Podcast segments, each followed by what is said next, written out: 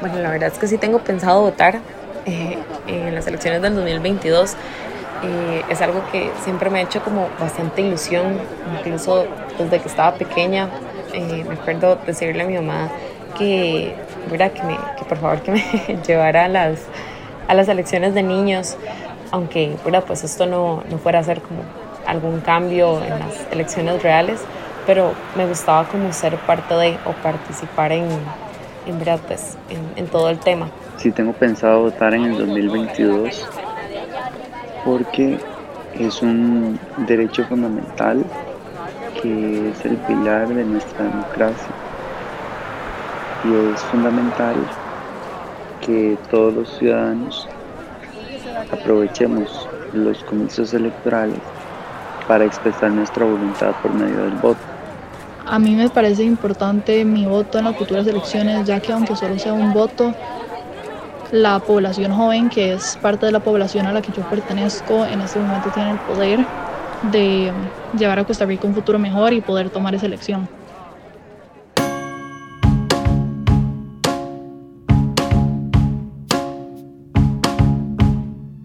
Hola, soy Alejandro Chandi y soy un nuevo votante. O sea, una persona que votará por primera vez en las elecciones de este 2022. Charmín, Manrique y María Fernanda, a quienes escuchaste al inicio, también se estrenarán como electores este año. Y aunque de fijo estamos muy emocionados y emocionadas por elegir a nuestros gobernantes, también nos surgen muchas dudas e inquietudes.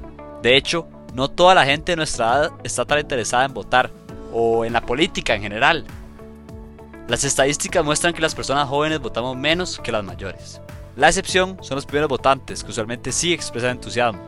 Claro, la emoción de la primera vez. Pero las encuestas dicen que también formamos parte del segmento de población que está más indeciso sobre por quién votar, es decir, las personas jóvenes. Para este año, las personas nuevas votantes sumamos alrededor de 150.000 Llegamos a nuestra mayoría de edad después de que se cerró el padrón para las elecciones del 2018. Sí, esas en las que quedó electo Carlos Alvarado como presidente. ¿Te acordás? Yo creo en vos, por lo que fuimos, por lo que... Mm, bueno, pero volvamos al 2022. Si vos sos nuevo o nuevo votante, o una persona joven que busca más información sobre nuestro proceso electoral, te doy la bienvenida a mi podcast mi primera vez. Esta es una producción de las radioemisoras de la Universidad de Costa Rica, en el marco de UCR Electoral. Desde acá espero compartirte algo de información que recopilé y que te pueda servir para tu primera vez en una urna. Empecemos. Bueno, vamos por partes. En clases de cívica de fijo te enseñaron sobre esto, pero haremos un repaso. Hablar de elecciones nos lleva inevitablemente a hablar de democracia. Sí, una palabra que escuchamos desde la niñez cuando, por ejemplo, participábamos en actividades patrióticas. O cuando elegíamos a presidentes y presidentas en la escuela y el cole. Ok, pero, pero ¿qué es la democracia y por qué se dice que Costa Rica tiene una democracia sólida o madura?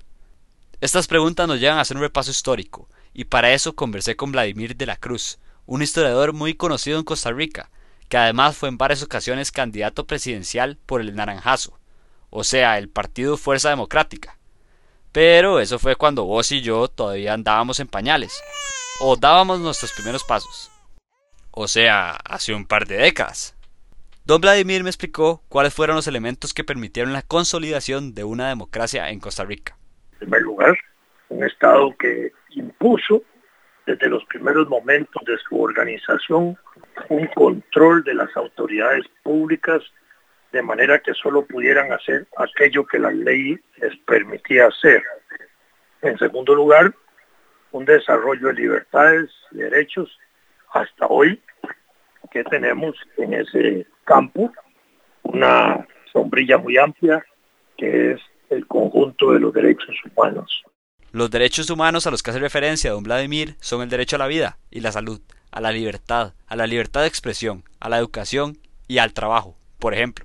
Otro elemento importante fue el desarrollo constitucional del país, que desde 1821 hasta hoy ha tenido 13 constituciones, dos de ellas muy largas, la del año 71, 1871, y la actual de 1949, que han consolidado un pacto social de convivencia alrededor de las constituciones, de manera que eh, el respeto a esa carta eh, fundamental y al conjunto de las leyes que contribuyen a rellenar las rendijas que pueden tener las constituciones, hoy vivimos un estado muy avanzado en ese sentido que llamamos Estado social y democrático de derecho. Don Vladimir me dice que otro elemento importante para consolidar la democracia fue la ausencia de militares gobernando desde los días de la independencia, en 1821. De hecho, Costa Rica es uno de los pocos países en el mundo que no tiene ejército, pues la abolió el 1 de diciembre de 1948 la Junta Fundadora de la Segunda República, encabezada por Figueres.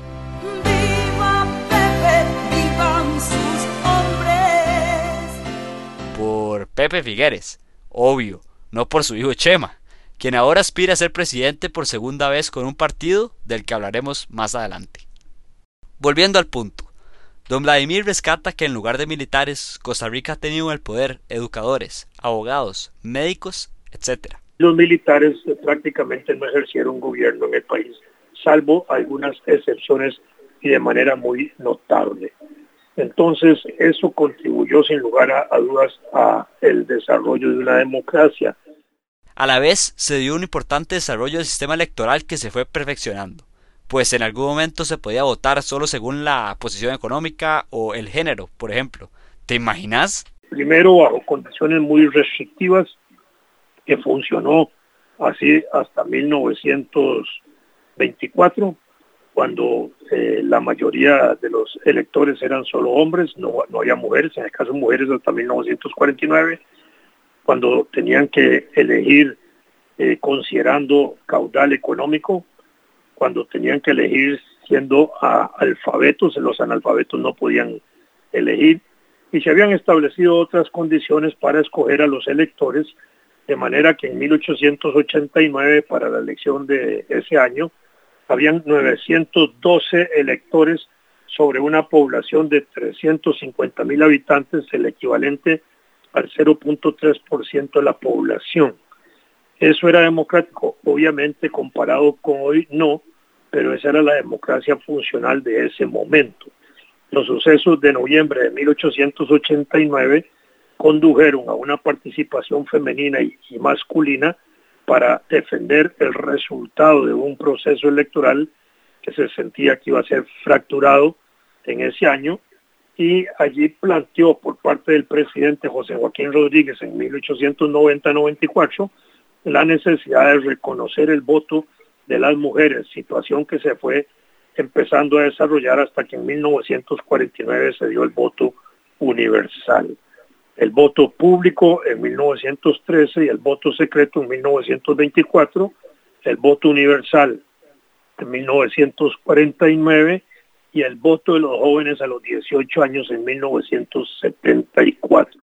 Gracias a ese desarrollo, actualmente todas las personas costarricenses mayores de 18 años podemos ejercer nuestro derecho al voto.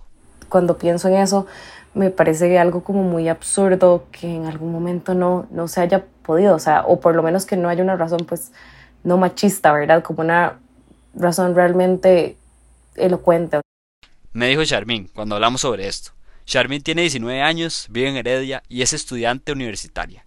Para ella, como nueva votante, es fundamental que las propuestas de campaña aborden temas como el feminismo. Me acuerdo que hace unos años por eso en el colegio, eh, pues a mí se me cuestionaba más o tal vez incluso, eh, no sé, me acuerdo que yo daba alguna opinión y tal vez no era tomada en cuenta, tal vez como iba a ser tomada en cuenta la de algún compañero hombre. Entonces me acuerdo de hecho de una ocasión en la que yo en un debate o demás yo daba puntos, ¿verdad? Pues de, vivencias que tenemos las mujeres o demás, o, o, de derechos que queremos tener. Y, ¿verdad? Tal vez la mayoría de ellos eran hombres, entonces no tenían como esa, esa noción de qué era realmente esas cosas o no eran algo que les importaba y mucho menos tenían como, como esa solidaridad. El voto de Charmin en estas elecciones tendrá el mismo valor que cualquiera de sus compañeros hombres, porque justamente así funciona una democracia.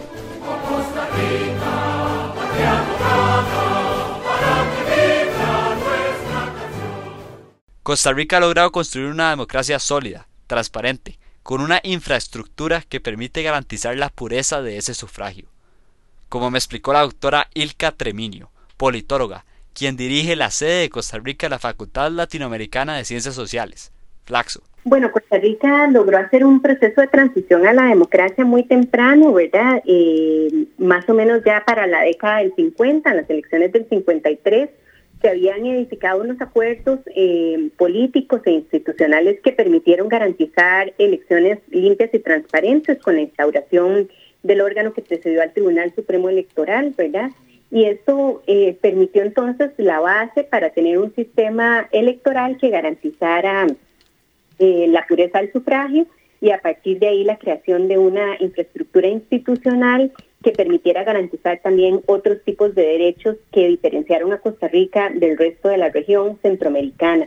Y aquí es importante mencionar, bueno, el fortalecimiento del Poder Judicial, ¿verdad? En sus funciones de, de poder hacer el acceso a la justicia de parte de la ciudadanía. Eh, por supuesto, todo un sistema eh, público de educación y salud que permitió elevar los niveles de vida de la población y además formar, digamos, con más instrumentos y servicios una clase profesional que iba a sostener todo el esquema también burocrático y también las capacidades para el desarrollo económico. Y eh, es importante también mencionar eh, las posibilidades que esto generó en el desarrollo socioeconómico y en, también en, en ciertos niveles de igualdad económica en aquellas décadas aunque claro que no fue fácil llegar hasta ahí. En el pensamiento que hubo de base para poder generar condiciones que permitieran incluir a segmentos de la población en, en una lógica de derecho, en una lógica de mm, preservar, digamos, y, la justicia social, tuvo incluso un conflicto civil, una guerra civil en, en el año 48, ¿verdad? Donde las élites políticas se enfrentaron por distintos aspectos sobre eh, precisamente cómo garantizar la inclusión social. Y bueno, a partir de ahí también es importante señalar los distintos conflictos entre las élites políticas para poder sostener esa institucionalidad. Hoy, sin lugar a dudas, podemos observar también cómo está de vigente ese conflicto sobre el papel y la pertinencia de la presencia del Estado en el, en el desarrollo. La guerra del 48 fue una lucha que se dio luego de que el poder legislativo anulara las elecciones presidenciales en las que aparentemente había ganado Otilio Ulate Blanco, tras derrotar a Rafael Ángel Calderón Guardia.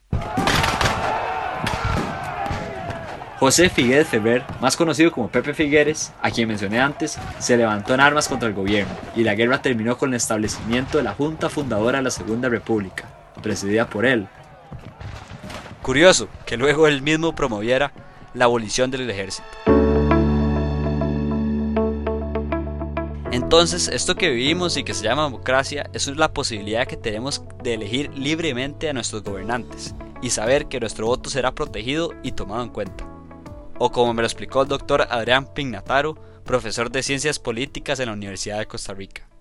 Democracia es una combinación de elecciones libres y justas y de libertades civiles y políticas.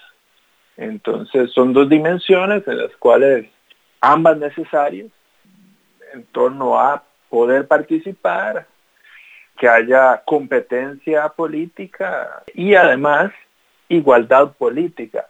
Lo contrario a eso son los regímenes no democráticos. Hay muchos tipos de regímenes no democráticos con distintos niveles de represión podríamos decir, basándome en la definición anterior, que si no hay una de las dos características, no hay libertades políticas, no hay competencia política, pues ya estaremos frente a una no democracia o un régimen autoritario y ahí hay distintos niveles, como decía, de dictaduras hasta regímenes totalitarios que pues son menos frecuentes al ser los más represivos. Y también hay algo en el medio que es un poco más difícil de definir, pero es una zona gris que existe que algunos denominan eh, regímenes híbridos, semidemocracias, democracias iliberales, que pues son regímenes donde no se cumplen a cabalidad las características de una democracia, pero algunas están presentes, entonces también es difícil hablar de una dictadura al 100%. Algunos de esos países los tenemos cerca, acá en América Latina, Venezuela por ejemplo. y de repente entró un pajarito chiquitico y me dio tres vueltas aquí arriba. O nuestro vecino, Nicaragua. Esos que están presos ahí son los hijos de perra de los imperialistas yanquis. Así se refiere el presidente de Nicaragua, Daniel Ortega, a sus opositores políticos que tiene detenidos.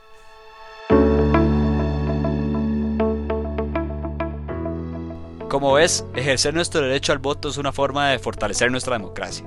Es la herramienta más importante de control que tiene la ciudadanía sobre los políticos, me dijo el doctor Gustavo Román, quien es asesor político del Tribunal Supremo de Elecciones, que es la institución encargada precisamente de garantizar la pureza del proceso electoral.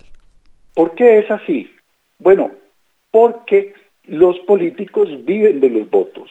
Eh, eh, así como un medio de comunicación vive del rating, eh, los políticos viven de los votos. Si las personas no votan por ellos, pues su carrera fracasa y se hunde. Y eso hace que los políticos busquen satisfacer las expectativas de sus respectivos votantes, no de todos, sino de las respectivas bases electorales que los apoyan. Por eso es que hay tanto conflicto a veces entre políticos, porque claro, están respondiendo a bases electorales eh, eh, distintas. Pero la posibilidad de que respondan a esa base electoral tiene que ver sobre todo con el voto, porque ellos anticipan la reacción de premio o de castigo con el voto que harán los ciudadanos y tratan de alguna manera de eh, desempeñarse de tal forma que ese comportamiento sea sobre todo eh, de premio a su gestión. Entonces, ¿por qué muchas personas jóvenes deciden no votar? ¿Y por qué yo te invito a que sí lo hagas? De eso te cuento en el segundo capítulo. Gracias por escuchar Mi Primera Vez, un podcast de las radioemisoras de la Universidad de Costa Rica, en el marco de UCR Electoral. Soy Alejandro Chandi y en la producción participaron Hulda Miranda, Rubén Fernández y Paolo Marín.